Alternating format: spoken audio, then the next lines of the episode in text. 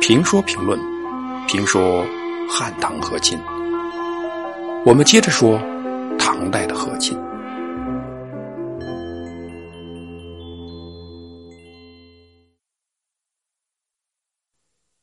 李卢苏和东光公主逃亡到了长安，至于固安公主，避开了逃亡的日子。虽然她是赎出，离了婚，但唐玄宗给他的累万的赏赐。让人觉得他并不是人生的输家。西王李大福死了，继任的西王李卢苏逃亡了。他们的动因呢，都不在于西，而在于契丹。因为这个时间呢，发生了契丹大将靖西军副使可土于的叛乱。这可土于也有史书记载说他叫可土干啊，干部的干和呃于是的于。可土于呢，是一个有能力、有军功、有威望、骁勇，并且得到人心的契丹人。强之若干，是任何君王都忌讳。因此，李沙固想除掉他，但是不等李沙固动手，可土于先下手。李沙固被迫逃亡到瀛州，瀛州都督给了他五百甲兵，会同西族的军长李大辅共同袭击可土于。不仅没有消灭可土于，李沙固和西王李大福还一起战死。这一年是公元七百二十年。李沙固死后，可土玉又拥立李沙固的堂叔李玉玉为新的契丹王，派使者到长安谢罪。对于契丹发生的变故，唐朝廷觉得那是他们的家务事，只要他们还认朝廷为君主。就没必要管，于是皇帝下诏，封李玉玉为松漠郡王，赦免了惹事的可土玉。得到唐朝廷的认可，李玉玉赶快来朝，获取正式批文，并请求和亲。唐朝廷将中侍女慕容氏封为燕郡公主，许配给他。燕郡公主慕容氏，他的母亲是唐玄宗的堂姑母。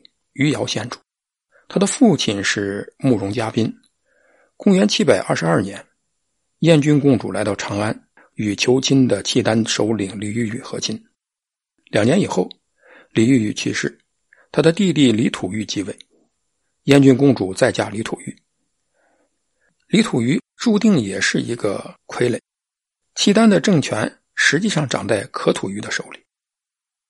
李土玉控制不了局势。又不愿意做傀儡，于是带着公主跑到长安定居。对李土于的境遇，唐玄宗也没有别的办法，改封他为辽阳郡王，六人宿卫。契丹王李土于逃亡，可土于又选了一个契丹王室的后代李金忠的弟弟李绍固为契丹王。对于可土于的人事安排，唐朝廷一般都给予认可。于是唐玄宗到。泰山封禅，李绍固也以契丹王的身份，与各藩长随从到行宫。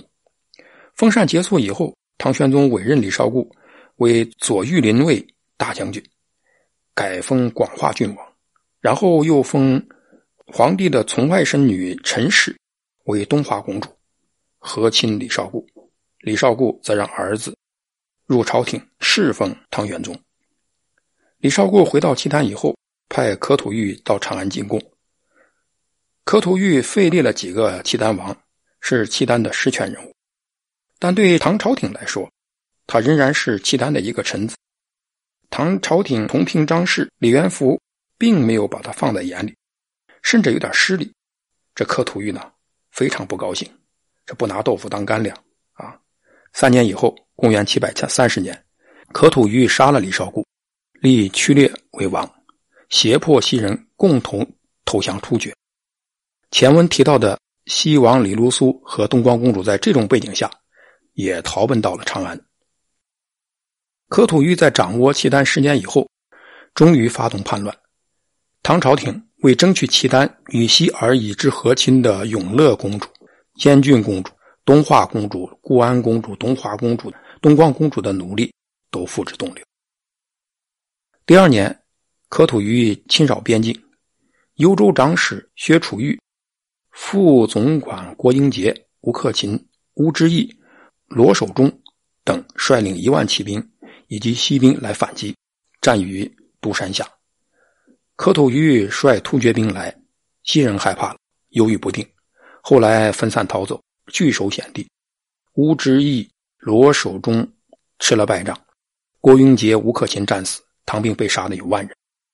从公元七百三十年到公元七百三十五年，可吐于的叛乱持续了五年。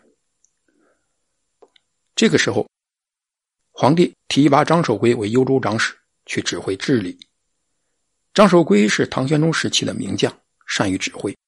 可吐于害怕了，面对唐朝强大的压力，表面请降，而实际上呢是准备向西逃亡，投奔突厥。